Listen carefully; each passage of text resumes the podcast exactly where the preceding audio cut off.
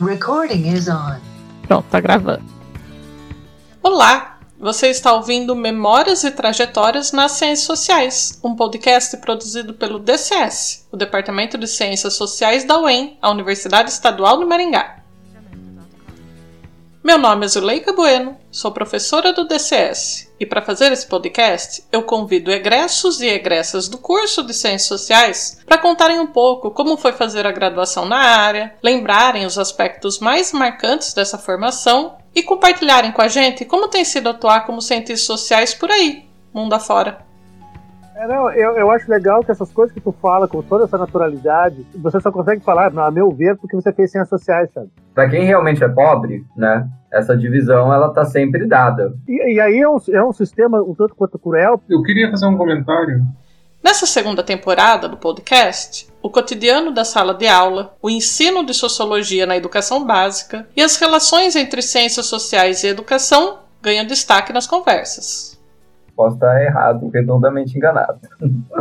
Não, não é assim, gente. A gente só consegue enxergar isso porque a gente foi treinado a ver isso. Nesse episódio, vamos ouvir o Tiago Roberto Ramos, doutorando no programa de pós-graduação em comunicação da Universidade Federal do Paraná, mestre em ciências sociais pela Universidade Estadual de Maringá, especialista em ensino de sociologia pela Universidade Estadual do Centro-Oeste e graduado em ciências sociais pela Universidade Estadual de Maringá, a UEM, e também em comunicação social com habilitação em publicidade e propaganda pelo Centro Universitário de Maringá, Unicesumar olhar e enxergar, olhar e ver, né? Olhar e perceber, olhar e notar. Falou um negócio que eu acho que é muito interessante para as ciências sociais. A gente fala a partir do que a terapia foi ensinando pra gente ao longo da é, Exato, exato, assim. Tem que lembrar que quando eu fiz licenciatura na década de 90, nem sociologia no ensino médio tinha, né? E aí eu vejo muitas vezes, assim, propostas de ensino disciplinar que, que ainda, né, por mais que você use aquelas pirotecnias todas, né, tipo, ah, vou fazer ensino híbrido, vou fazer apresentação, e daí entende o aluno ainda como esse sujeito que está lá para escutar, né. Ciências sociais e comunicação se entrelaçam na formação do Tiago, como vocês podem perceber por essa breve apresentação. As graduações nas duas áreas foram cursadas juntas, uma no período da manhã, outra no período noturno, ao longo de quatro anos. Como o próprio Tiago comenta nessa conversa, esse tipo de loucura a gente só comete mesmo antes dos 20 anos duas graduações simultâneas, e mesmo assim ele encontrou tempo para participar da iniciação científica e de um projeto de ensino de sociologia quando ainda era estudante. Mas as jornadas duplas, triplas, quádruplas se mantiveram mesmo depois da graduação. Ele ingressou como professor da rede pública de ensino no Paraná, por meio de concurso público em 2015, e ao longo dos anos desenvolveu também uma carreira como docente no ensino superior em instituições públicas e privadas em Maringá, Guarapuava e recentemente em Curitiba. Curitiba. Mas eu não vou me adiantar e já contar toda essa história aqui para vocês. Vou deixar que ele mesmo conte, afinal, essa é a proposta do podcast. Bem-vindo, Thiago. Como a Zuleika falou, eu sou o Thiago. Eu estou nesse momento aqui sentado no, no, no, lugar onde eu trabalho, é um quarto. Eu sou um jovem de 30 e poucos anos, olhos claros, pele branca, estou com uma camisa, uma camiseta cor-de-rosa, cabelos encaracolados na altura do ombro. Eu e uso óculos, estou com os óculos, às vezes até esqueço. Me formei então em Ciências Sociais na UEM em 2010, foram então 10 anos aí de formação. Fiz a licenciatura primeiro, depois fiz o bacharelado, depois fiz o mestrado, acho que em 2014 que eu terminei o mestrado, 2013 ou 2014 que eu terminei o mestrado. Aí atuei profissionalmente, bom, desde 2011 eu já atuava profissionalmente, mas aí depois do mestrado eu, eu fiquei um tempo trabalhando. Agora, em 2020, eu entrei no doutorado em comunicação aqui na UFPR. Então, atualmente eu estou trabalhando e fazendo os créditos do doutorado. A minha trajetória desde a graduação, ela tem se voltado basicamente para a docência. Então eu já trabalhei níveis de ensino médio, com a disciplina de sociologia, e no nível superior trabalhei também como professor. Aí em Maringá eu trabalhei na Unifama durante uns cinco anos, nos cursos de publicidade, propaganda e jornalismo. Depois trabalhei, fiz alguns trabalhos também na Unicesumar, algumas especializações. Depois trabalhei dois anos na Unicentro, em Guarapuava, também no departamento de comunicação, nos cursos de publicidade, propaganda e jornalismo. E hoje eu estou trabalhando na, na SED. Então, esse ano tem, tem, na verdade, umas duas semanas que eu iniciei o trabalho como técnico pedagógico lá no, no, no departamento da SED, que é o Departamento de Programas para Educação Básica, mas a maior parte da, da, da minha carreira foi é, em sala de aula e tem sido com o exercício da docência. Eu sou graduado em Ciências Sociais pela UEM e sou graduado também em Publicidade e Propaganda pela Cesumar. O que, que aconteceu? Eu queria muito, quando eu tinha 17 anos, 16, 17 anos, fazer jornalismo. Porque, enfim, eu vim de um universo em que, assim, meus pais não tinham, tinham uma formação básica, máximo ensino fundamental completo, a minha família toda também só tinha essa formação inicial, e de algum modo havia um incentivo muito grande à leitura. Não era um leitor, assim, aficionado de coisas, nunca fui, eu, eu só gostava de livros e gostava de ler, mas nada, assim, fora do comum, embora dentro daquele universo que eu, que eu vivia, o mínimo já era muito, assim. Então, com 16, 17 anos eu queria muito fazer jornalismo. Com 16 anos também foi o primeiro ano que eu tive sociologia como disciplina é, no ensino médio. E eu gostei muito da disciplina, embora não, não entendesse nada ainda, mas eu gostei porque eu tive a oportunidade de ter um professor que não era sociólogo, inclusive, era de outra área, mas ele fomentava muito o debate nas, nas aulas de sociologia. E, eu achava aquilo muito legal, assim, eu achava muito interessante, eu achava uh, que era um espaço bom para poder, enfim, pensar sobre as coisas ou criticar coisas e, e, e, refletir sobre elas. Então eu queria muito, né, fazer jornalismo por conta disso, do universo da leitura, de, de gostar de debater e tinha gostado de sociologia. Então na UEM só tinha ciências sociais e aí eu prestei para ciências sociais, passei, foi o meu segundo vestibular, eu fiz o de inverno, que é em julho, e não passei. No, no de julho eu fiz o vestibular para economia, não, não, não, sei por qual razão. É, e daí no, do, no de verão em dezembro eu fiz para sociais e passei. E aí logo depois, quando foi fevereiro de, do ano seguinte, era, era fevereiro de 2007, então. Quando foi fevereiro de 2007, fui contemplado com a bolsa na Unicesumar para fazer jornalismo. Só que como eu já estava matriculado na UEM, né, a, a, e as ciências sociais era à noite, eu teria que fazer, né, então de manhã. E não tinha jornalismo de manhã, eles não tinham fechado turma, só tinham turma de publicidade. Daí eu, né, muito um pouco desorientado no rolê na vida, falei, vou fazer. e fiz, acabei cursando é, as duas graduações, então é, eu fui levando elas paralelamente. De manhã eu fazia publicidade e propaganda e à noite eu fazia jornalismo. Então, assim, a primeira coisa que eu tenho para falar sobre a graduação é que essa experiência para mim ela foi um pouco pesada por conta dessa escolha que eu fiz. Não é uma escolha que eu me arrependo, mas é uma escolha que eu não faria hoje de novo, assim.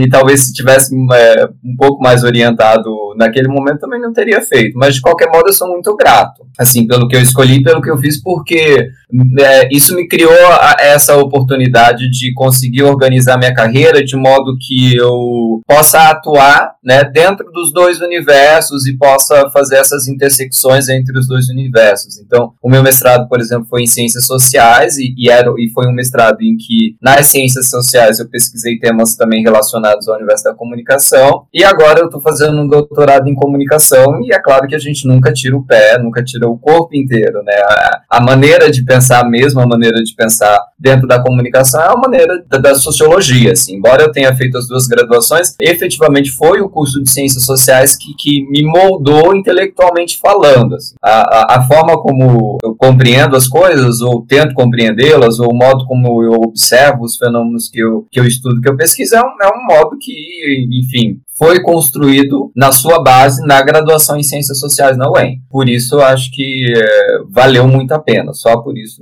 né, já, já valeu muito a pena ter estudado na UEM. Então, fiz essas duas graduações, e aí, quando eu saí das duas graduações, eu não tinha certeza ainda de que queria ser professor. Eu, quando eu saí das duas graduações, na verdade, eu queria muito ir embora de Maringá.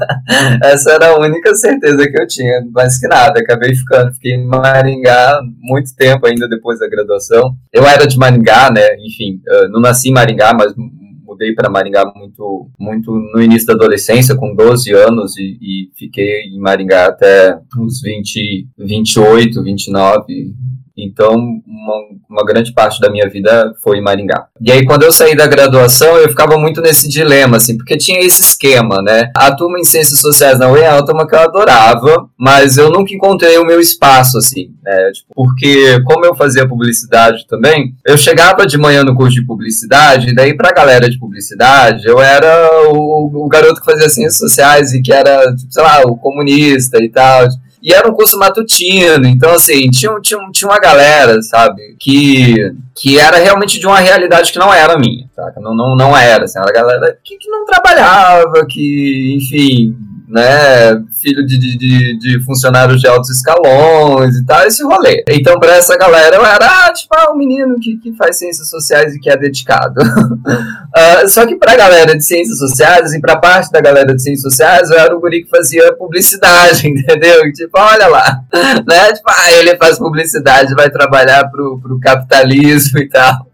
Assim, são estereótipos, é claro, mas tinha um pouco esse esquema, né? Não era só isso. A minha experiência na graduação não foi reduzida a isso, mas tive uma certa dificuldade de encontrar o meu espaço por ter essa, essa dupla formação. Daí, quando eu terminei a graduação, eu fiquei realmente muito na dúvida sobre, sobre o que, que eu queria fazer. Se eu queria, sei lá, trabalhar em agência, até fui fazer alguns freelas para agência, mas nunca tive habilidade para isso, a verdade é essa. Assim. Nunca, nunca deu certo, nunca deu bom. Depois fiquei assim, tipo, muito na vibe de não, vou me especializar em pesquisa pesquisa de mercado, fazer, sei lá, antropologia do consumo, de, de, trabalhar com, com, essa, com esse universo, mas também Maringá não era um, um, um espaço que tinha isso de, de um modo é, muito forte, então não tinha uma área de atuação em que eu pudesse né, me localizar, e aí também eu não tinha ainda condições de, de, de mudar, de ir para outro lugar, enfim. E aí fui para o exercício da docência. É, eu lembro que, que eu estava muito com medo assim, de sair da graduação graduação e ficar desempregado.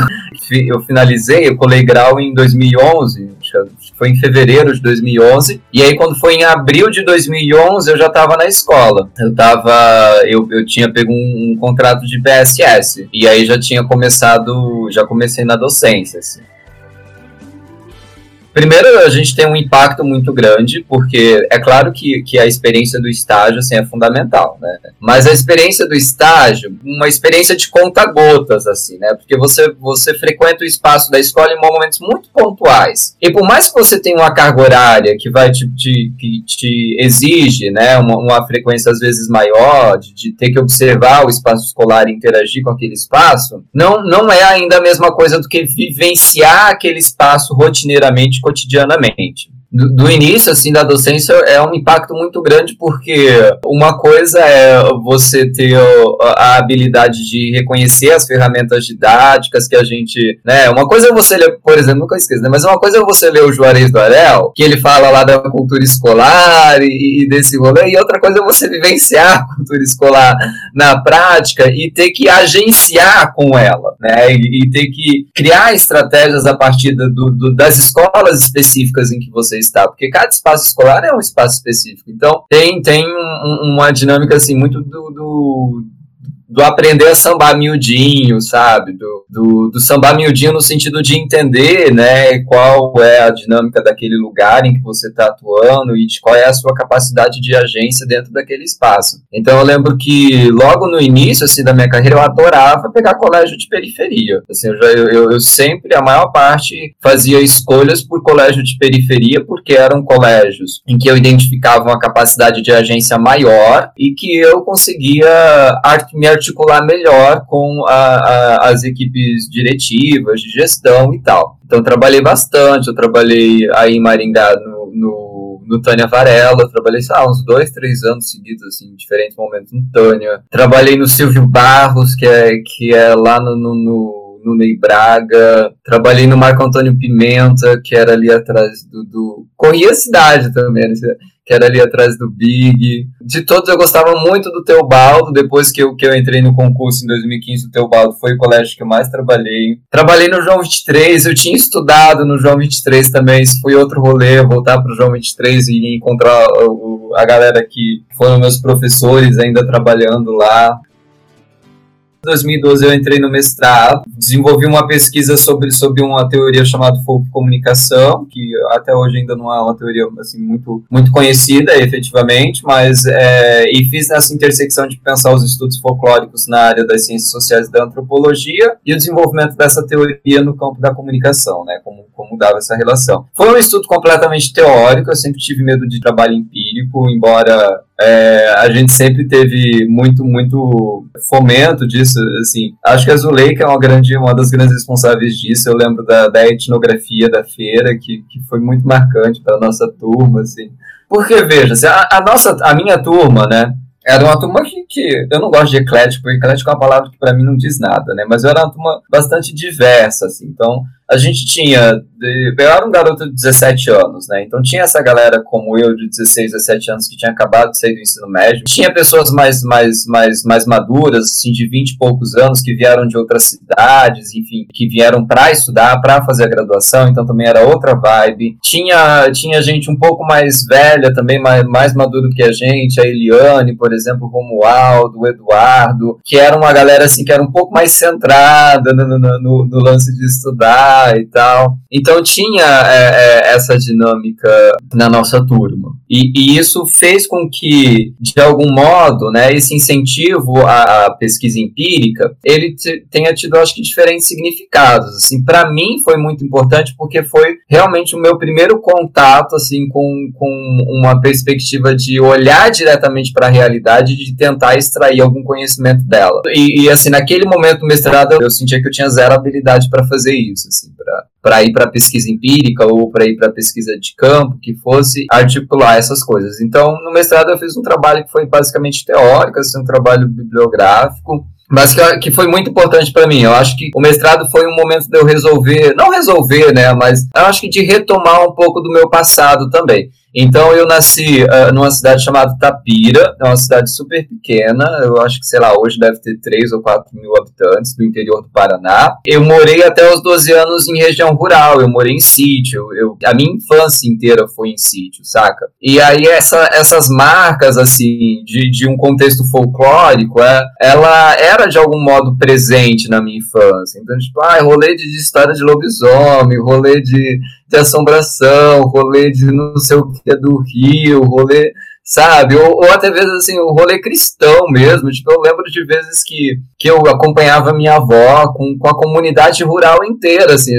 fazendo procissão para ir molhar as imagens de santo no rio, porque ficavam dois, três meses, estavam é, dois, três meses numa estiagem sem chuva, e daí, tipo, sabe, é, é, essa dinâmica que eu vivenciei lá na infância, eu acho que em partes retornou para mim no fim da graduação e no mestrado, na graduação, né, porque a pesquisa do mestrado ela foi resultado também da iniciação científica que eu fiz na graduação, então ela retornou para mim quando eu observei que dava para pensar essa dinâmica do folclore de uma maneira mais estruturada, que dava para retirar conhecimento disso, né, que dava para construir conhecimento a partir disso. Então eu acho que isso foi importante, assim, marcou bastante para mim o mestrado por conta disso. Mas foi uma pesquisa que depois não teve sequência na minha carreira, assim, foi, foi uma área de estudos que, embora me chama a atenção até hoje, né, especialmente as práticas populares ainda me chamam a atenção. Eu acho que ainda estou no universo de, de, pesquisa das práticas populares, mas, mas não dentro da, dessa dinâmica, com essa perspectiva mais. Mas foi uma pesquisa que, que se encerrou ali. Eu acho que se encerrou ali porque também cumpriu o que tinha que cumprir dentro do que era a proposição da minha trajetória naquele momento. Agora, eu, eu, eu lembrei que, por exemplo, eu fui entender o significado do meu mestrado na minha defesa, né?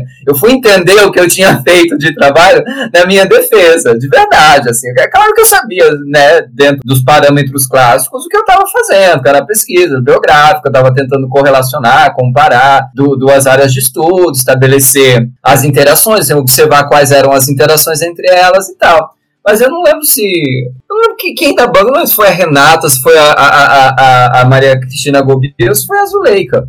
que comentou, ah, acho que foi a Zuleika, que assim, num, num dos momentos finais da apresentação, era isso, assim, que, tipo, a, o meu trabalho falava sobre os diálogos que as ciências sociais se recusou a fazer, né, que, que assim, historicamente era um campo que que é, tenta se apresentar como aberto aos diálogos com várias, com, com, várias áreas, né, com inúmeros outros teóricos e tal. E aí é, é, eu é, fui observando que na, na, na, relação com o espaço da comunicação e com essa teoria específica, folk comunicação, tinha uma tentativa mesmo desse autor de dialogar com as ciências sociais, mas as ciências sociais nunca respondiam a essa tentativa, né? Então ele, ele se apropriava dos autores lá das ciências sociais, utilizava os argumentos desses autores dentro da teoria dele, mas nunca, nunca reverberou, né? Nunca, nunca foi para outro lugar. Terminei o mestrado acho que em 2014. E aí, logo que eu entrei no mestrado, assim, eu entrei no mestrado em 2012. No mesmo ano, acho que foi em setembro, outubro de 2012, eu comecei a lecionar no curso de publicidade. E aí eu fiquei na Unifama até 2000 e, sei lá, 2017, 2018. Foram cinco anos que eu trabalhei na Unifama acabei também entrando na gestão, gestão acadêmica, fui, fui coordenador de curso durante uns dois ou três anos lá, de publicidade e propaganda também. Depois que eu saí do mestrado, né, eu já estava trabalhando na Unifama e em 2015 eu voltei para a docência de sociologia no ensino médio, daí já como, como professor concursado, né, eu fiz o, o concurso foi em 2013 e a gente assumiu em 2015 lembro que, assim, antes do concurso tinha, tinha umas lutas muito grandes, assim, da gente como PSS aí em Maringá, porque ainda era muito forte esse rolê de, de, de aula de sociologia para quem não era habilitado, para quem não era formado em sociologia. Muita gente da, da história pegava, da filosofia, pegava, muita pedagoga pegava aula de sociologia para complementar a carga horária. E a gente chegou a criar um grupo na época, a Verônica, que estava mais à frente também, mas é um grupo que existe até hoje, assim, a gente ainda troca vez ou outra alguma coisa, até agora nesse momento que teve a redução da carga horária, uh, o grupo se mobilizou novamente, acabou que, que construiu uma rede estadual, né, o coletivo de humanidades, com filosofia, artes, que está aí batalhando contra a redução da carga horária dessas disciplinas, e está se articulando também a nível nacional, tem conversas também com redes de outros estados. E daí em 2015 eu voltei para o ensino médio e daí fiquei equilibrando né, as duas atividades. Eu era professor no ensino médio de manhã e trabalhava na faculdade à noite. E eu acho que assim, voltar para o ensino médio em 2015 foi também resgatar a parte da graduação, especialmente a parte que eu, que eu trabalhei no LIES, era um projeto financiado pela Secretaria de Estado de Ciência e Tecnologia, no edital, acho que era Universidade Sem Fronteiras o nome, ou Ciências Sem Fronteiras, acho que era Universidade. E aí o LIES, que foi o Laboratório Itinerante de Ensino de Sociologia, eu lembro, eu lembro com muito carinho desse projeto, porque foi muito gostoso poder participar do LIES. Para mim, o, o, o, o, Lies foi, foi muito marcante, porque, claro, né, assim, ah, as tretas de um projeto que era incipiente, né, assim, de, de tentar desenvolver ou descobrir uma coisa que realmente não existia, né, porque naquele momento a, a gente ainda não tinha, assim, muitos parâmetros para saber como, como funcionaria o ensino de sociologia no ensino médio. Eu, mas eu acho que assim, se a gente olhar para aquilo que assim materialmente a gente produziu, né, tinha estava muito conectado com essa com essa vontade mesmo de materializar alguma proposta, né, de, de, externalizar alguma possibilidade, de transformar, assim, ou de criar alguma coisa que ajudasse, né, no, no ensino e na mediação do, do conhecimento sociológico. Então, aquilo que a gente produziu não em termos intelectuais, mas de disposição para, sabe, disposição para pensar, de ferramentas pelas quais nós podemos formular essas coisas. É isso, assim, tipo, até hoje eu fico pensando assim, tipo, como, como eu posso ser mais criativo é, num texto, construindo, realmente, escrevendo um texto, como eu posso é, elaborar isso de uma maneira mais criativa, mas não só para ser lúdico, mas de criativa que me permite a encontrar coisas que utilizando só essa, esse formato padrão eu não estou conseguindo encontrar, né? Então isso vem muito dessa formação, dessa passagem, assim, pelo que de outro modo não sei como eu chegaria a esse lugar, assim, porque o, o, o que para mim, né, eu aprendi muito é, é, é essa tentativa de, de, de construir desconstruindo, sabe? Que para mim era um pouco do que a gente fazia e talvez também essa impressão de que tá tudo errado, porque a gente tentava pegar as teorias toda, toda elaboradas, todas prontinhas, todas né, formatadas e falam, não, a gente precisa desconstruir isso daqui de algum jeito, entendeu? E a partir dessa desconstrução produzir algo que possa, né, levar a uma reelaboração. Então, é essa que é uma disposição, enfim, é um modo de se colocar, talvez até diante das coisas. E, e isso para mim é muito marcante e é uma ferramenta muito útil até hoje, assim, tipo, quando, sei lá, tô lá escrevendo e daí não tô chegando onde eu quero chegar, é que eu sei que, bom, olha, é, é, esse modo de escrever aqui não vai me levar lá, né, por exemplo. Eu preciso, né, redescobrir esse negócio aqui. Porque a gente nunca sabe, né? Eu tenho, pelo menos para mim é isso, né? A maior parte das coisas que eu descubro analiticamente, eu descubro, né, tentando entender o que eu tô querendo fazer com aquilo, né?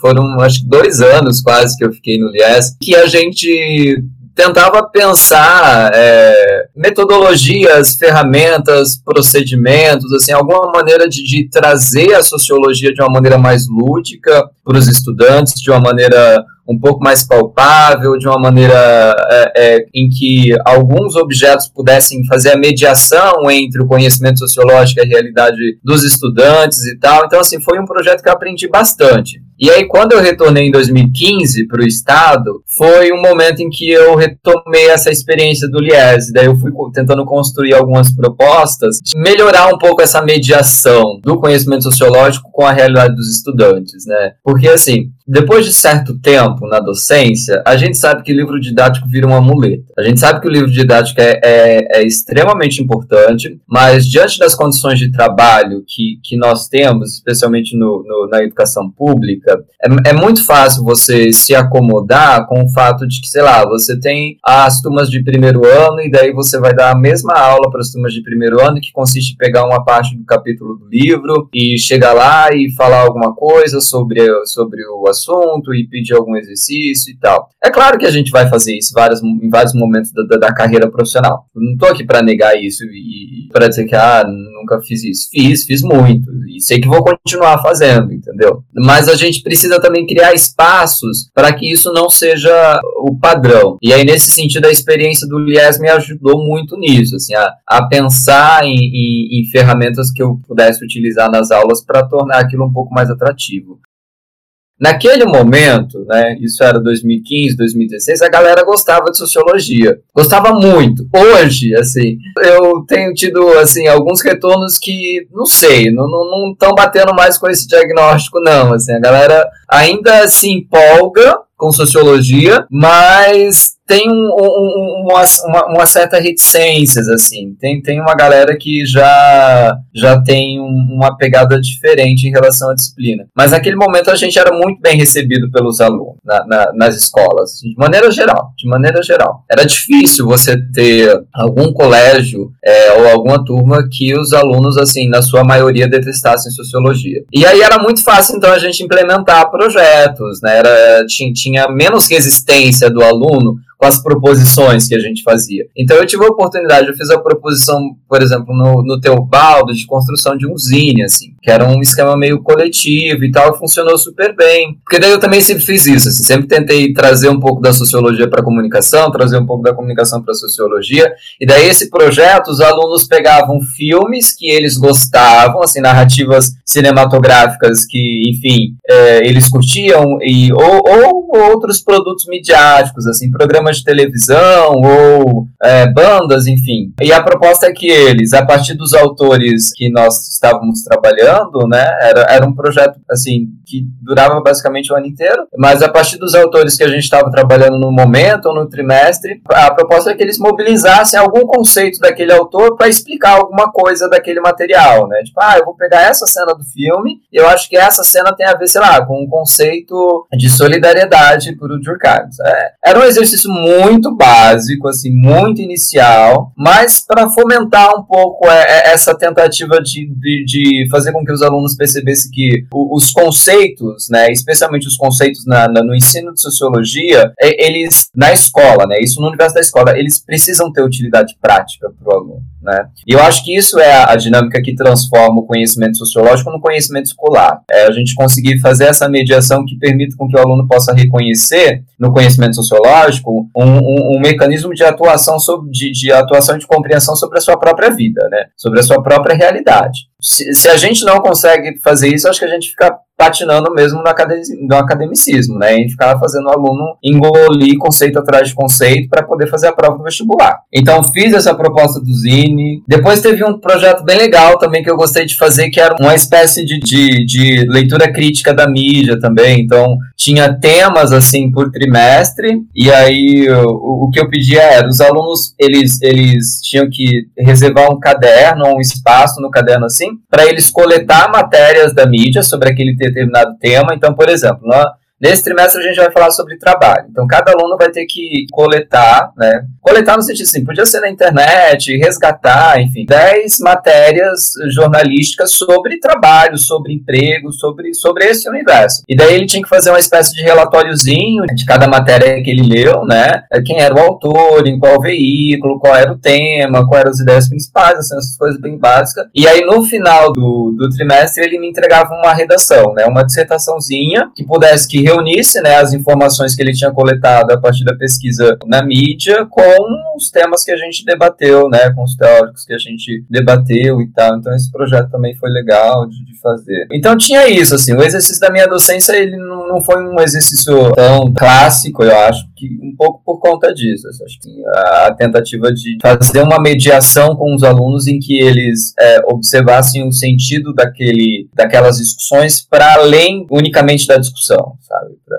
Para gerar quase que uma apropriação mesmo, né? Tem uma coisa que eu eu nem lembro assim, tipo, me marcou muito, eu nem lembro quem disse, mas, mas foi um. Acho que foi a Renata, que foi uma professora minha, que ela falou algo, acho que foi ela que falou algo assim, tipo, que é muito comum na sala de aula a gente escutar, ah, professora, eu não entendi. Mas são poucas as vezes que o não entendi se transforma em como podemos entender o não entendi é, é muito difícil alguém que realmente muitas vezes pegue na mão daquele sujeito que não entendeu e ao invés simplesmente de entregar a explicação para eles, ah, não é isso, traga ele para o processo também de entender o, o que é esse não entender, o que esse não entender significa, o que ele representa, como, como ele é produzido, né, como, como ele cria condições de se existir, né.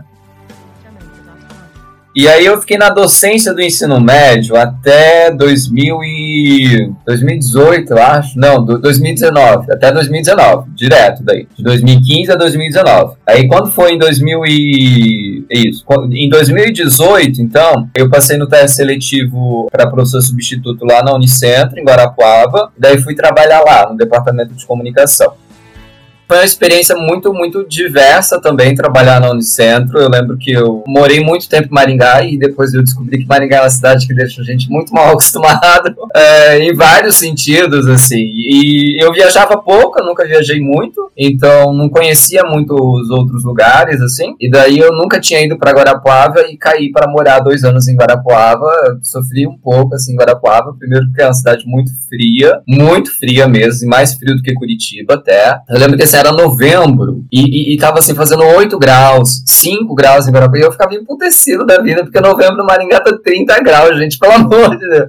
Então, teve essa, esse aspecto, assim, e teve um aspecto cultural, assim, que, que me espantou muito, porque eu nasci nessa região, né, noroeste do Paraná, e aí essa região é uma cultura, assim, que é muito do, do, da cultura caipira mesmo, do, do interior paulista, do, do matuto, assim, né, no sentido de que é uma cultura interiorana, mas é uma cultura interiorana que não tem muito forte a presença do colono, né?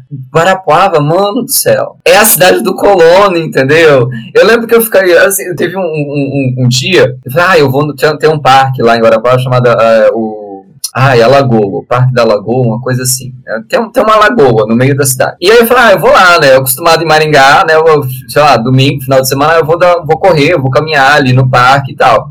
Fui lá. Mano, me deu uma, quase uma claustrofobia, assim, porque eu cheguei né, no parque, e daí, assim, primeiro que você não via gente jovem, a, a galera jovem que eu via eram os meus alunos da, da universidade, então, 17, 18 anos. Quem tinha 23, 24 anos já estava casado com dois, três filhos, era real, assim, tipo, a galera acima de 24 anos, a maioria, assim, quem não era universitário, casado e com filhos, então, assim, o parque era basicamente povoado de adolescente e de família com criança, entendeu? E assim que me deu uma agonia muito grande, porque, assim, é, era um espaço que eu não via a vida universitária que tinha em, Maringá, real. E, nossa, eu estranhei muito aquilo. Até mesmo, assim, a, a universidade ficava num, num bairro habitacional, era um bairro habitacional mesmo, assim, no meio de um bairro habitacional. O que tinha do lado da universidade era um restaurante na esquina que à noite vendia bebida, mas, mas não era um boteco, era um restaurante restaurante, literalmente, e um Xerox, assim, sabe, assim, uma dinâmica muito diferente. Daí eu fui entendendo um pouco melhor dessa região do Paranaíba. Essa região central do Paraná é uma região muito pobre, assim, por exemplo, lá de Guarapuava, Guarapuava faz divisa com o município de Turvo, que acho que é um dos municípios que tem um menor IDH do estado, assim. Então é uma região muito pobre, é uma região que tem muito conflito de terra, né, parece que é uma coisa, assim, que, que não existe no Paraná. Muito conflito de terra, assim, a ponto de, de quando eu tava lá, né, de, de, assim, três ou quatro pessoas morrerem numa emboscada por conta de conflito de, de limite de terras, que é uma coisa assim que, que às vezes sou até mas enfim, é, essa é uma experiência pessoal e particular minha, né, gente? É uma leitura que eu faço. Mas a cidade tem os seus, seus, pontos interessantes também. É uma cidade que, que tem grandes belezas naturais, assim, tem, tem cachoeiras, tem saltos, tem, tem muita coisa legal. Não vou dizer que tem um povo acolhedor, porque não tem. isso, isso realmente eu não posso dizer. Uh, tem muita coisa para quem gosta de fazer turismo rural, também tem. Tem muito coronelismo também, também tem, como Maringá também tem. É uma cidade fria, é uma cidade que nevou, a galera lá adora falar que já nevou em Guarapuava. Enfim, tem, tem suas coisas legais e suas coisas ruins, como todo lugar. Mas eu estranhei muitas quando eu mudei para lá. Daí depois de Guarapuava eu falei, não, vou sair daqui. Daí eu queria fazer o doutorado, então vim para Curitiba. A minha experiência de Curitiba, gente, eu não tenho assim muito como dizer, porque eu mudei para Curitiba em 2020 e eu frequentei a cidade, sei lá, fevereiro, março. Depois eu fiquei basicamente dentro de casa, entendeu? Mas a, a, única coisa que eu tenho a dizer, assim, é uma cidade legal para quem é introvertido. Eu não sei se foi por conta do impacto grande que eu tive com Guarapuava, porque Guarapuava o esquema é assim, né? Mas da onde você é? Mas por que, que você veio para cá? Mas qual, por quê, sabe? Por qual razão? Por qual motivo? Por que você não ficou lá? Entendeu? Assim, ou, ou do tipo assim, quem que você conhece da cidade para você vir para cá, sabe? Assim, tinha muito essa ladainha de, de entender ou de querer saber, sabe? O que, que aquele estranho tava fazendo ali. E daí em Curitiba? Porque Curitiba também é uma cidade super do colono, né? É, é uma cidade do colono que enriqueceu, talvez. Só resolveu sair da zona rural, mas é a mesma coisa. Assim. Maringá é a cidade do colono que ficou rica, né? Também, mas uh, que, que permaneceu na roça e que resolveu fazer da cidade uma grande roça, né? Curitiba não. Curitiba é o colono que, que enriqueceu e resolveu construir uma metrópole. Mas é muito. tem muito essa dinâmica, né? Não é uma cidade workaholic, eu acho isso que é isso legal e tal, mas também não é uma cidade muito receptiva, assim. É, a maior parte das pessoas que eu conheço em Curitiba até agora são pessoas que não são curitibanas. a grande maioria delas, assim, não, não são daqui, são, são a galera de outros lugares também que veio para estudar, para trabalhar, enfim, para outro, outros rolês. Mas não tive muito essa experiência de, de, de vivenciar os espaços da cidade, né? Isso, por conta da pandemia, uh, não, não rolou ainda. Nem o espaço mesmo da universidade, assim, que eu nem eu fui no campus é, da universidade, assim, no campus do meu curso, o 2019 quando eu fui fazer entrevista, né? Depois, depois não, não, não, não, fui, não, não fui mais, né? Por conta da pandemia. Daí também assim, depois, depois de um tempo, assim, depois dos 20, né? Quando eu cheguei assim, na casa dos 30, eu falei, nunca mais vou fazer isso na vida. Porque, bom, eu vim de duas graduações, 2007 a 2010, depois do mestrado e o trabalho, depois sempre dois trabalhos, né, a faculdade e o colégio. E aí no meio, assim, também tinha projetos, eu participei em uma época do PIBID com, com Fagner, fazia trabalhos é, em outras, é, em outras é, instituições, outras faculdades, enfim sempre muita coisa. Enfim, é por ali, 2017, 2018 eu, eu, eu passei e fui, me, me mudei para Guarapuava para trabalhar na Unicentro. Aí, em 2019, foi isso, 2019 eu fiquei basicamente trabalhando 60 horas, eu não existia, só porque o contrato na Unicentro era de 40 horas, e eu tinha as 20 horas do Estado, né? Por mais que assim, era um contrato de 40 horas, mas eu ainda ficava, era 20 horas em sala, 22 horas em sala que eu tinha, e, e daí, como eu era professor substituto, né, você pega as disciplinas todas picadas, né? Então você pega uma disciplina de quatro horas, de duas horas, de, de, sabe, tudo. Então são várias disciplinas diferentes, são várias emendas que você tem que dar conta. Então é, é um trabalho muito exaustivo, assim. Semanalmente era muita coisa que tinha que preparar. Daí, assim, é, essa época foi uma época que eu, que eu ia bem no automático, assim porque era, era sem condições humanas de fazer qualquer outra coisa, de, de fazer qualquer proposição assim muito muito distante daquilo que, que é, era o mais fácil de se fazer. Realmente, foi uma época que foi muito no automático. No ensino superior eu consegui até propor uma coisa ou outra, mas assim, no ensino médio foi, foi muito no automático. Daí em 2019 eu pedi licença, assim, tipo, acho que foi um momento de chega para mim. Eu pedi licença do Estado, fiquei um ano, licença não remunerada, daí eu falei, não, eu, vou, eu fiquei em 2019 só trabalhando na universidade, me preparando, né? A gente sempre acha que está se preparando para alguma coisa, e no fim das contas, quando, depois a gente descobre que não, tinha nada preparado, assim. A gente só queria estar preparado, né? Então eu tava nesse desejo aí, nutrindo a vontade. Fiquei me preparando pro, pro doutorado.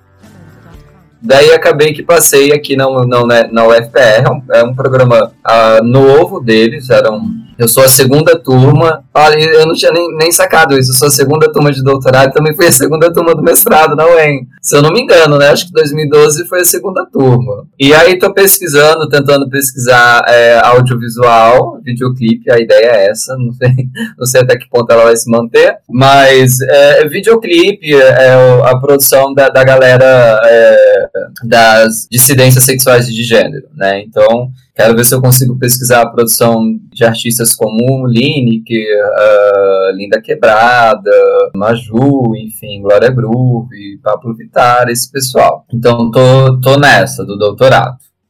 Mas essa escolha pela comunicação foi realmente assim por conta de uma de uma dificuldade de encontrar um, um espaço de debate na sociologia para aquilo que eu quero debater. É claro que a gente tem o espaço da sociologia da, da, da, da, da cultura, até mesmo da sociologia da comunicação, mas é, é, é os autores que, que trafegam nesse universo têm algumas linhas que são, são muito não restritivas, assim, mas, mas tem uma compreensão muito fechada. E daí, de outro modo, assim, aqueles autores, por exemplo, o Stuart Hall, até mesmo o, o Raymond Williams e tal, são autores que eu, pelo menos durante a minha formação, eu não vi reverberar tanto na, na, nas ciências sociais dentro dessa perspectiva, né, de análises comunicacionais. Eu não vi, eu, eu tive dificuldade de encontrar trabalhos da sociologia que mobilizassem esse aparato teórico para analisar processos comunicacionais entendeu? Então daí eu vim para a comunicação mais por conta disso, porque assim, na comunicação esses autores meio que são os clássicos, né? Assim, o, uh, são, são de onde a gente parte para pensar os processos comunicacionais, que eu acho que era um, um movimento assim que a sociologia, né, parte do,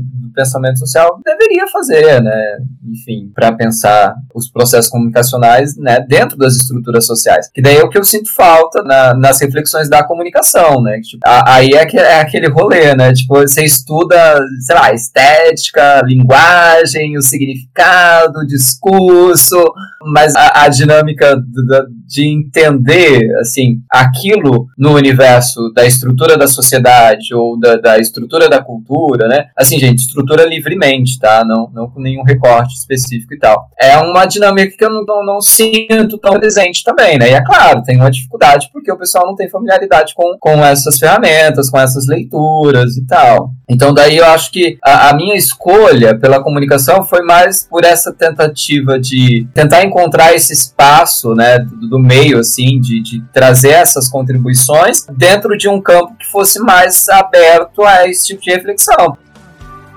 Mas aí eu gostei quando eu vim que, pelo menos no colégio, não tinha as dinâmicas que tinha no colégio, nos colégios lá de Guarapuava, assim, desse, desse, dessa inquisição sobre quem é você e o que você veio fazer aqui, sabe? Tipo, era muito mais livre, porque, enfim, mil pessoas vindo de mil lugares a todo momento, então assim. E também depois que eu saí de, de, de Maringá, eu tive uma experiência muito ruim com o colégio em, em Guarapuava, isso eu faço questão de frisar, que assim, o colégio, o colégio era ótimo, mas a gestão, né, nem, nem precisava militarizar, porque a gestão era era mais do que militarizada já, por profissionais civis, mas, mano do céu. Mas aí lá, quando eu já estava em Guarapuava, eu comecei a pegar colégios mais centrais, assim. Eu trabalhei em dois colégios de periferia, e também é outra realidade, assim, muito diferente dos alunos de, que eu tive em periferia de Maringá. Eram periferias mais pobres mesmo, eram, eram periferias que, né, se a gente foi usar Bourdieu, não tinha tanto acesso ao capital cultural quanto os alunos de Maringá tinham. Eu lembro muito, assim, que alguém é um pouco referência em Maringá, então qualquer colégio que você vai em Maringá ou até na região, né, existe essa possibilidade, essa perspectiva, né, de saber que tem uma instituição pública, que, que tem vestibular que você pode fazer, que você pode cursar e tal. Em Guarapuava, a galera, assim, sério, gente, é uma galera que pensava que a Unicentro era, é, é você tinha que pagar para fazer. Então, assim, a, havia uma distância social que era muito maior, muito maior mesmo, da universidade para com a, o seu entorno. E até mesmo da, da, da, dos alunos no colégio para com a universidade, assim, não, não, eram poucos os alunos que tinham isso em, em perspectiva, é, no horizonte, ou que sabiam dessa possibilidade. Daí vim lecionar em Curitiba, né? Em Curitiba, basicamente, a minha experiência com a docência foi a docência online já, que eu detestei, sofri muito. Que eu até estava comentando isso hoje com uma amiga do trabalho, porque assim, quando você está no presencial, você tem condições melhores de lidar com a frustração. Porque você acompanha um aluno e, e você consegue observar o mínimo que seja um avanço, sabe? Às vezes é uma coisinha pequena, mas é um avanço. É uma coisa que o aluno, sei lá, foi te dizer na hora do intervalo ou antes de começar a aula que você sacou que ele, enfim, pegou alguma coisa, né? No híbrido, né? No ensino remoto e tal. Ah, eu fiquei muito frustrado, muito frustrado porque você faz mil pirotecnias, né? Parece que você faz, faz, faz e o aluno não avança, né? Não, tem nenhum desenvolvimento. Ou é muito difícil você é, conseguir perceber, notar, materializar o desenvolvimento do aluno, né?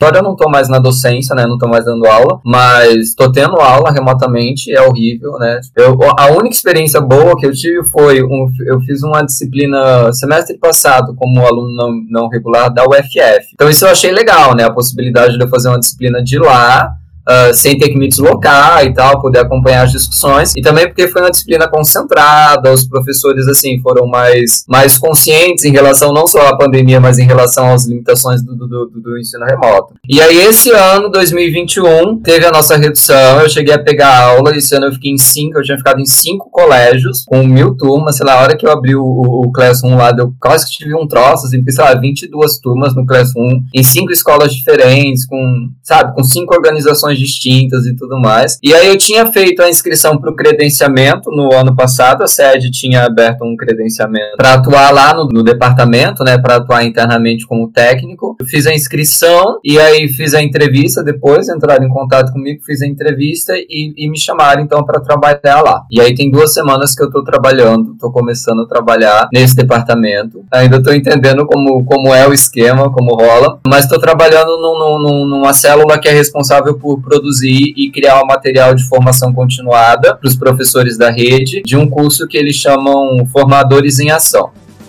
Mercado de trabalho tem é claro que a gente está no meio de uma crise econômica, né? Já, já não sei quantos anos, assim, que não é um mercado de trabalho abundante. É claro que a gente também precisa ter sempre em perspectiva outros projetos, né? Assim, ou, ou projetos paralelos. Isso basicamente é, é, uma regra, né? Eu nunca tive, né? Aqueles, né? Precisa ter e nunca tive. Né? Mas porque, enfim, todo o meu tempo foi consumido pela docência, desde que eu saí da graduação. A gente entra de uma forma precária na docência, né? Eu entrei como PSS super precário. Mesmo depois, efetivação, mesmo depois que eu fiz o concurso, você tem uma seguridade, assim, para garantir o básico mínimo, mas veja, tem acho que uns 4, 5 anos que a gente não tem, assim, em termos salariais, não tem reposição de inflação, sabe? Então, é, é você saber lidar com a precariedade de modo que ela não te consuma completamente. Eu acho que é você é, saber andar paralelo com a precariedade sem se tornar precário também. Eu acho que o desafio é, vai ser sempre esse, é, especialmente para a carreira é, docente. É entender que, de um lado, a gente vai estar tá sempre lutando contra a precariedade, mas, de outro lado, a precariedade vai ser sempre um elemento na nossa conta Então, toda vez que você vai programar alguma atividade com os alunos, você vai ter que pensar, né? Tem em consideração isso, assim, que a precariedade vai ser sempre um elemento na conta, vai ser, vai ser sempre um, um elemento que você vai ter que lidar, se a escolha é a carreira docente. Mas a carreira docente não se define pela precariedade, eu acho que, que a carreira docente se define pela potência que você consegue construir de agência dentro dela, né? Pela potência de vida que você pode promover ali pela potência de vida tua e pela potência de vida daqueles, eh, daqueles alunos que você afeta. E não é assim que você vai fazer grandes transformações ou profundas transformações. Não, gente. Você vai fazer com que o guri consiga entender que ele está sendo explorado, sabe? E no máximo perceber como você pode, uh, mesmo sendo explorado no seu trabalho, não reproduzir a exploração com as pessoas com as quais você interage no seu trabalho. Então, eu acho que de outro modo também é você tentar construir uma forma de, significativa de existir dentro da docência que sirva para você, que sirva para a tua realidade, que sirva para os seus objetivos de vida. Não é uma regra, não é uma obrigação, eu também fico pensando assim, às vezes, que eu não sei se eu vou ser professor a vida inteira, não sei até quando vou aguentar as condições que eu tenho de trabalho, mas eu sou, eu sou realmente muito grato à docência. Assim, eu, me, eu me encontrei muito sendo professor, passei muita raiva sendo professor, sabe? É um espaço muito rico, eu acho, né? Particularmente para mim foi. Também me permitiu a, a alcançar e chegar a, a lugares que talvez eu tivesse chegado por outros caminhos, mas eu cheguei pela docência docência, entendeu? Então, é o meu lugar, vamos dizer assim, é o que eu sei de algum modo, e não, não sei bem também, faço muita coisa errada o tempo todo, mas acho que é de onde eu me lanço, assim. É esse espaço da docência e depois o espaço da pesquisa. E veja, quando eu saí da graduação, a minha perspectiva era, nossa, se tudo der errado, eu viro professor. É, essa era a real, a minha perspectiva. E daí acabou que eu virei professor e tudo deu certo de um modo ou de outro, né? Não deu é, 100% certo, não, não é assim, tipo, ah, mil glórias. Não, mas é, é um espaço em que eu consegui me realizar. É, também era isso, assim, era outro momento. Eu entrei na carreira em 2011, a gente ainda estava num período legal. Por exemplo, a minha inserção no ensino universitário, eu só entrei como professor no ensino universitário por conta do, do, da expansão do ensino privado, né? Que Lula financiou, entendeu? Pelo ProUni, porque. Então, assim, naquele momento, tipo, eu lembro, né? 2013, 14, 15, muita gente bolsista nos cursos que eu trabalhava, e quem não era bolsista tinha emprego. Tinha emprego e conseguia pagar a universidade à noite, né? Conseguia fazer uma faculdade à noite. Hoje a galera não tem emprego, e quando tem emprego não consegue pagar, porque é, é, é um salário extremamente precarizado, né? Então, é claro, era outra configuração de realidade. Né? Se eu tivesse que escolher pela carreira docente hoje, eu, eu iria repensar, assim, eu iria avaliar muitas possibilidades mesmo. Hoje eu já estou na carreira há 10 anos, mas se eu tivesse saindo ou entrando na graduação hoje, né, depois da experiência que eu vivi, eu pensaria mesmo. Não se a carreira docente é para mim, mas pensar em quais as condições que eu tenho de lidar com as demandas da carreira e com as frustrações que ela vai me trazer. Porque também, gente, não tem carreira perfeita. Se você vai ser médico, você vai se frustrar. Falo médico porque, enfim, a, a galera, né, mas frustração você tem em todo lugar, né? Do professor ao caixa do supermercado ao cirurgião plástico. A treta não é, não é escolher um espaço em que você não tenha frustração, mas criar uma condição para que você consiga lidar com a frustração de maneira que você não sucumba diante, diante dela frustrado pobre ou frustrado rico, ser frustrado pobre ou ser frustrado rico. É claro que eu preferia ser frustrado rico, mas sinceramente, gente, eu acho que hoje no Brasil, assim, você ter como perspectiva a ideia de que vai ficar rico é, é um pouco irreal, sabe? E, e, especialmente vindo, né? Eu não conheço assim a realidade de todo mundo, mas da maior parte da, da galera que eu trombei no, no circuito da universidade pública, gente, é a gente pode melhorar de vida? Pode. Nossa, eu melhorei de vida depois da universidade. Eu melhorei muito de vida com a docência, sabe? Assim, em relação ao que, ao, ao modo como a minha família existia, né? A gente melhorou muito de vida. Esperamos que, né, o Lula vai voltar e vai ter emprego pra galera. Mas ficar rico, assim, né? É só um, um eufemismo que a gente usa para pensar numa maneira de viver um pouco mais confortável e feliz. E eu acho que a gente pode construir espaços de conforto e, felici felicidade mesmo em, em, em, ambientes que são frustrantes, que são desgastantes, assim. Eu acho que, que é que é olhar talvez para os momentos em que é, esse conforto e, e, essa felicidade possa, possa existir, né? Sei lá, enfim. Queria ser rico em Paris, sem dúvida, mas o que eu ganho no, no estado hoje, né? Tipo, não dá muito não, porque enfim, aluguel tá alto, né? Tem, tem todo esse rolê, eu moro sozinho e tal. Mas terapia é importante. E é até legal a Zuleika ter, ter, ter, ter, destacado, ter tocado nesse, nesse tópico, assim, porque fazer ciências sociais para mim não teve um significado dentro da, da, da, minha identificação como sujeito e de personalidade muito grande, assim. Sofri muito quando entrei no curso com 17 anos, especialmente porque tudo aquilo que eu fui aprendendo no curso uh, foi entrando em, em, em confronto direto com tudo que existia de valor da minha educação até então de uma família super, super cristã, assim, super católica e tal. Hoje ninguém mais é. Mas enfim, vim desse universo muito, muito, muito cristão também, de, um, de uma culpa, assim, de um universo, sabe, que existe e morava em bairro operário, né? Meu pai era metalúrgico, morava em bairro operário, então assim, as duas possibilidades que tinha eram ou o lazer da rua com a molecada ou alguma coisa relacionada ao universo da igreja, porque não tinha outra alternativa, né? E minha mãe sempre não, vai pra igreja, entendeu? Vai pra igreja, porque era um espaço seguro, né? Basicamente isso. O bairro não era um bairro assim, extremamente violento, mas também não era um bairro né, 100% tranquilo e 100% seguro. Era um bairro operário, com todo o rolê que tem bairro operário de cidades médias. E daí, ciências sociais, assim, me ajudou muito a me posicionar de outro modo diante da vida, diante desses valores, assim, me deu muito, muita ferramenta e muito conteúdo para me entender também, né? Para me assumir, inclusive, assim, tipo, isso foi uma mudança muito grande, assim, porque quando eu tava no ensino médio, era aquilo, né? Ensino médio em 2005, gente. Depois eu vi, depois, quando eu voltei para a docência em 2012, 2013, eu achava uma graça, assim, que os meus alunos, eles não sofreram tanto de coisa que eu sofri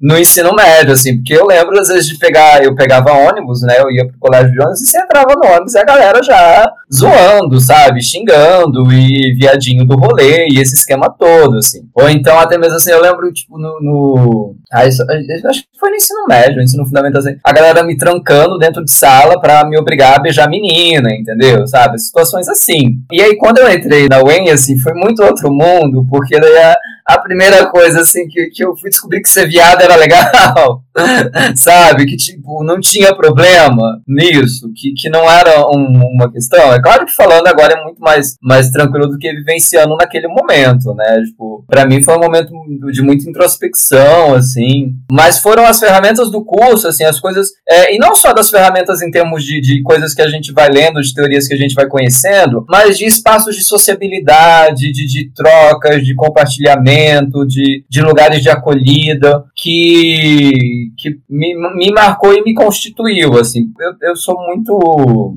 muito grato assim, né, ao EN e ao curso por conta disso, porque foi um espaço em que eu consegui me encontrar e, e a partir disso projetar coisas para mim mesmo, assim, para minha vida, para minha carreira e tal. E foi um espaço que eu vivi intensamente, assim. Não intensamente no sentido de participar de tudo, né? Várias coisas eu não participava mesmo, assim. Eu, eu vivia muito na UEM, a verdade era essa, né? Então, eu estudava de manhã, ia, ia para casa, almoçava, e aí, duas da tarde eu ia pra UEM, e ficava das duas da tarde até a, a, as onze da noite, dez e meia da noite na UEM, assim, eu ficava fazendo projeto, né, tipo, final da tarde eu comia no RU, ia pros banquinhos, tinha, tinha uns banquinhos, assim, que eram os nossos ali. Eu não sei se vocês estão naquele bloco aí, terminaram o bloco falando nisso, porque quando, quando eu tava na graduação, assim, a nossa expectativa era saber se a gente ia conseguir finalizar, né, tipo, no bloco novo, porque ele já estava, acho que quase finalizado a época e tal. Eu lembro que a gente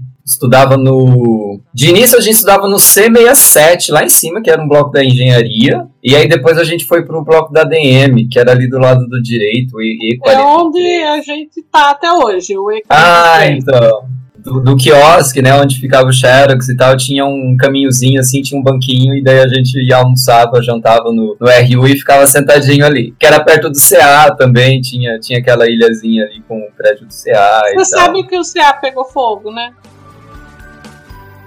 eu fui supervisor do PIBIT, e aí o que eu gostava mais, assim, era do incômodo que a galera do PIBIT causava no, no rolê do colégio, né? Porque tem, tem, tem, tinha essa dinâmica, assim. O colégio, vez ou outra, recebia o estagiário de alguma disciplina ou outra, né? De, sei lá, de química, de letras, de português. Mas o estágio é aquilo, era muito pontual, né? Era muito. É, vou lá, faço observação e tal. E o PIBID não, a galera frequenta, né? Vai toda semana e é um monte de gente, e é gente diferente.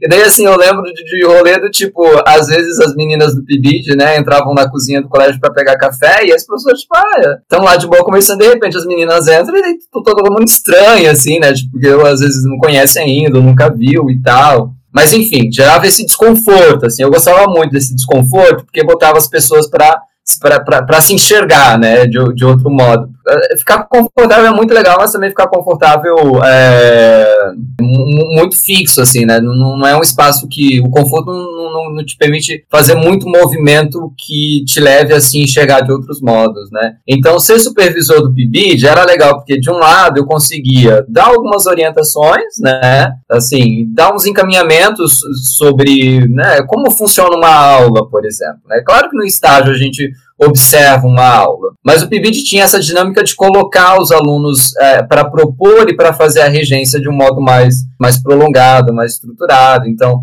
de um lado tinha essa dinâmica assim de, de, de poder prestar essa orientação estando no espaço da escola, colocar os estudantes nesse espaço, né, poder fazer meio que essa inserção, mas de outro lado também poder observar é, é, essa inserção, né, poder enxergar esses desconfortos, poder enxergar esses conflitos conflitos e poder visualizar a, a, atuação dele junto com os, com, com, os alunos, né? Eu acho que essa era a melhor parte. Para mim, tipo, a melhor parte era, era ver eles atuando junto com os alunos, assim, porque uma porque os alunos sempre acham divertido quando tem alguém de fora, né? Tipo, eu, você ficar, por exemplo, eu, eu, trabalhei muito tempo no Teobaldo, né? Então, assim, todo ano eu dava aula para a mesma galera, sabe? Então, é sempre muito divertido quando tem alguém de fora para eles. Especialmente de observar, assim, como, como era dinâmico as proposições que, que a galera fazia, né? Assim, de de, e eles estavam na graduação, alguns saindo da graduação e estavam com gás ainda também. Então eu, acho que esse lugar assim de supervisor era um lugar em que eu conseguia compartilhar alguma coisa, era um lugar em que eu conseguia aprender muita coisa e era um lugar em que eu conseguia observar algumas coisas também. Então para mim foi muito produtivo assim,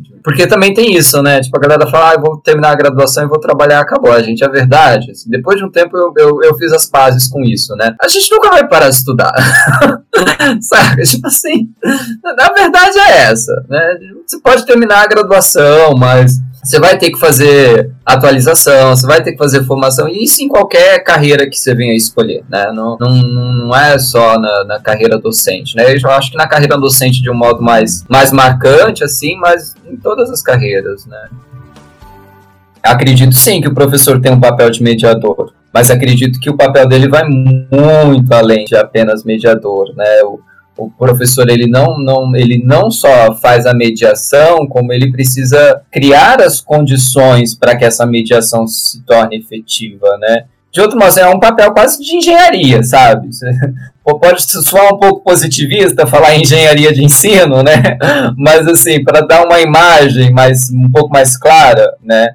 Acho que é um pouco isso, às vezes, que a gente precisa ter mesmo essa percepção do processo como esse lugar em que é preciso não só mediar, mas criar as condições para que algo aconteça naquele cenário, né?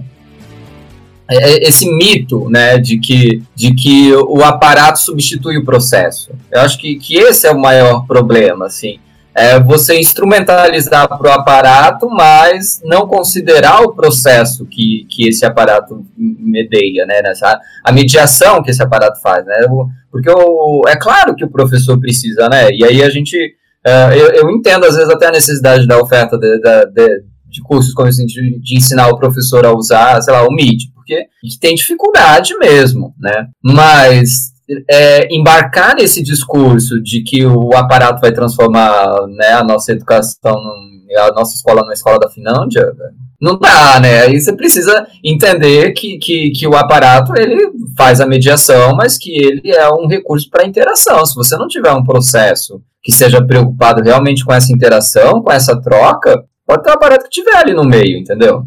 Então, ah, eu, tô, eu tenho competência para usar o aparato, mas e, e para além do aparato, entendeu? E a sua habilidade de correlacionar as coisas, e a sua habilidade de interpretar as coisas, são habilidades que demandam interação, entendeu? Que, que, não é assim transferência mecânica do saber sobre como ligar, usar, apertar e tal. Então eu fiquei muito frustrado ano passado com esse ensino remoto, híbrido, por conta disso, assim, porque os alunos, é, eu consegui observar que eles sabiam usar plenamente né, os recursos. Mas e além disso era muito difícil, assim, eu tive muita dificuldade em encontrar algum aluno que conseguia não só usar, mas se apropriar do aparato para inserir o aparato no processo e não fazer né, do aparato protagonista. Nas teorias da comunicação tem muito essa discussão sobre sobre aparato e processo, né? Porque uh, a origem, né, básica assim da teoria da comunicação é aquela definição da comunicação como transmissão de coisas por meio do, do dos aparatos, né, mas como transmissão mecânica, né, como, como, como transmissão de sinal, por exemplo. Então, não sei, talvez isso venha um pouco de, de, de, dessa área também, assim. Essa interpretação que eu faço, eu acho que vem um pouco daí, desse lugar também. O, o aluno não é essa, essa, esse sujeito completamente né, uh, passivo ao processo. Tanto é que ele escolhe muitas vezes não participar, entendeu? Então, ele tem alguma, ele tem uma agência nesse processo o tempo todo. Muitas vezes a agência dele significa fazer aquilo que a, a instituição, a estrutura, ou enfim, aquilo que o sistema de educação entende como não sendo né, educação, como não sendo ensino, como não sendo educativo. Então, isso é uma expressão da, da agência do aluno. Agora, essa agência do aluno, ela não é escutada, né? Se a gente amplia o debate, né, a verdade é que uh, a gente tem a possibilidade de determinadas formas de agência, mas a tomada de decisão é algo que se faz a revelia, né? A revelia não só da nossa vontade, mas a revelia daquilo que seria o que a gente entende como o, o, o, o mais correto para o processo, né? Problema maior de fundo, né, obviamente, é esse, né? Depois do mestrado, e, e a gente já estava em 2015, 2016, na boca do golpe, assim, já estava um cenário né, não, não tão favorável. Então, daquele momento ali, eu já pensava assim: ah, então legal, né? Vou fazer o mestrado e vou ficar tentando como professor substituto, porque é, é novamente isso. Uh, e até hoje eu penso assim: né, se, se, vale a pena fazer um doutorado realmente, né, em termos de, de investimento de tempo e de disposição, porque dizer que é a coisa mais difícil do mundo, não é. A gente consegue fazer. Mas também não é uma coisa mais simples, né? Não é uma coisa que eu consiga fazer sem, sem, sem um esforço, sem exposição, sem ter que negar outras coisas, né? Sem, assim, é, é, é um tempo que eu poderia estar investindo em outros lugares, né? Em outras atividades que eu estou investindo em estudar, em ler, em ter aula, em escrever. E aí eu tomei uma adesão pessoal, de que assim, tenho por perspectiva continuar na carreira docente, tenho por perspectiva em algum momento da vida fazer um concurso, né, numa universidade pública, ou conseguir um emprego numa universidade privada de carreira, né, que, enfim, não sei se elas vão sobreviver também. Tenho isso em perspectiva, é claro. Mas, mas sei que, uh, pensando hoje, isso é uma perspectiva para quando eu tiver próximo à aposentadoria, né, muito provavelmente, para quando, sei lá, depois dos 40 e poucos anos, talvez, quem sabe, a gente tenha condição de ter um mercado de trabalho em que isso seja possível. É, gostaria de ser surpreendido? É claro. né? Quem não gostaria de ser surpreendido positivamente? É todo mundo. Mas não, não, não trabalho muito com isso, não. Então, assim, estou no ensino básico, é um espaço que não é um dos melhores, mas é o que me garante construir essa possibilidade de carreira também. Então, por exemplo, quando eu fui para Guarapava, eu consegui transferir meu vínculo para lá, consegui atuando, eu tenho, consegui tirar licença não remunerada quando eu precisei, consegui me transferir para cá. Então, assim, é um vínculo que me dá essa segurança, né?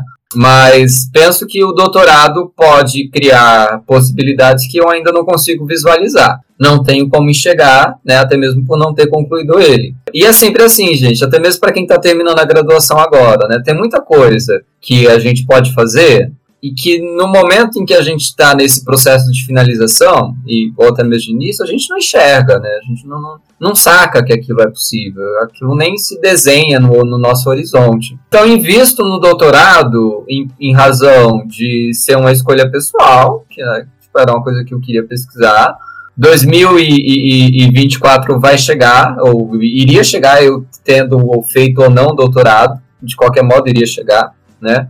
Então escolhi fazer, escolhi fazer porque eu acho que era um momento legal para encerrar em termos, né, esse ciclo de formação, porque é um, é um encerramento do ciclo de formação.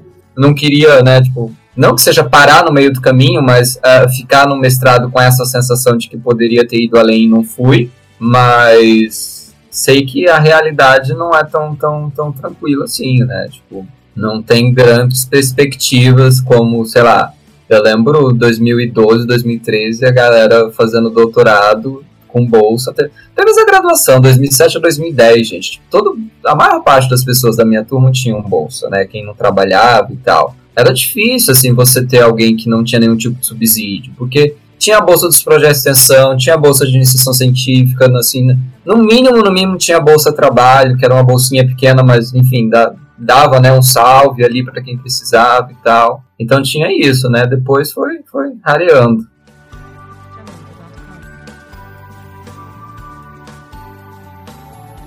Grande parte da comunidade intelectual da sociologia lutou nas últimas três décadas pelo reconhecimento desse saber e da sua importância na formação de uma cidadania mais crítica e participativa. Os embates travados para garantir a presença da disciplina nos currículos escolares foi uma das batalhas que a comunidade intelectual criou para transformar alguns dos ideais da Constituinte de 1988 em prática social e política.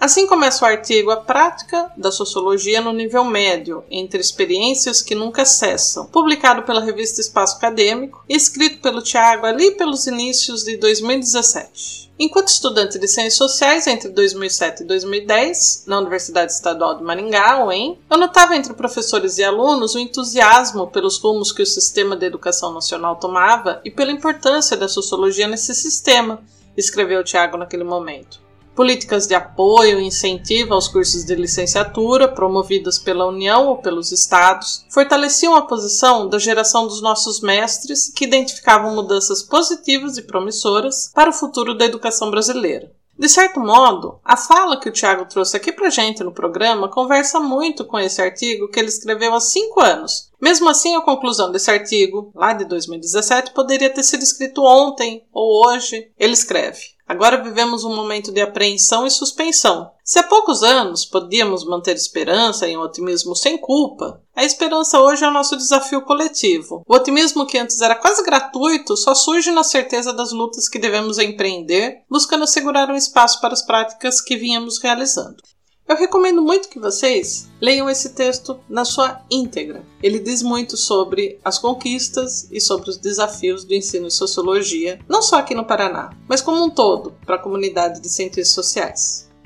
E também para conhecer um pouco mais o trabalho do Tiago como pesquisador na área de comunicação, acessem o artigo Brasil Vexado, um agente popular no mercado global, publicado na Revista Internacional de Folk e Comunicação em junho de 2018. A dissertação que ele defendeu no programa de pós-graduação em Ciências Sociais também está disponível no site www.pgc.em.br.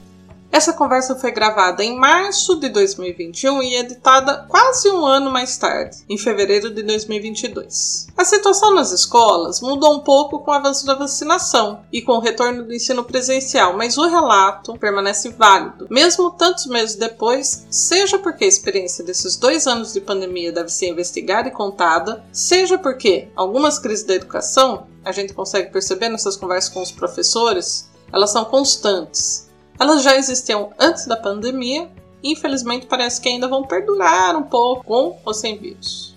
Eu agradeço todo mundo que participou do encontro no momento de gravação e principalmente ao convidado, o Tiago Roberto Ramos, que aceitou o convite para contar suas memórias e a sua trajetória nas ciências sociais e autorizou a transformação daquela conversa nesse programa. Obrigado você também por ouvir o podcast.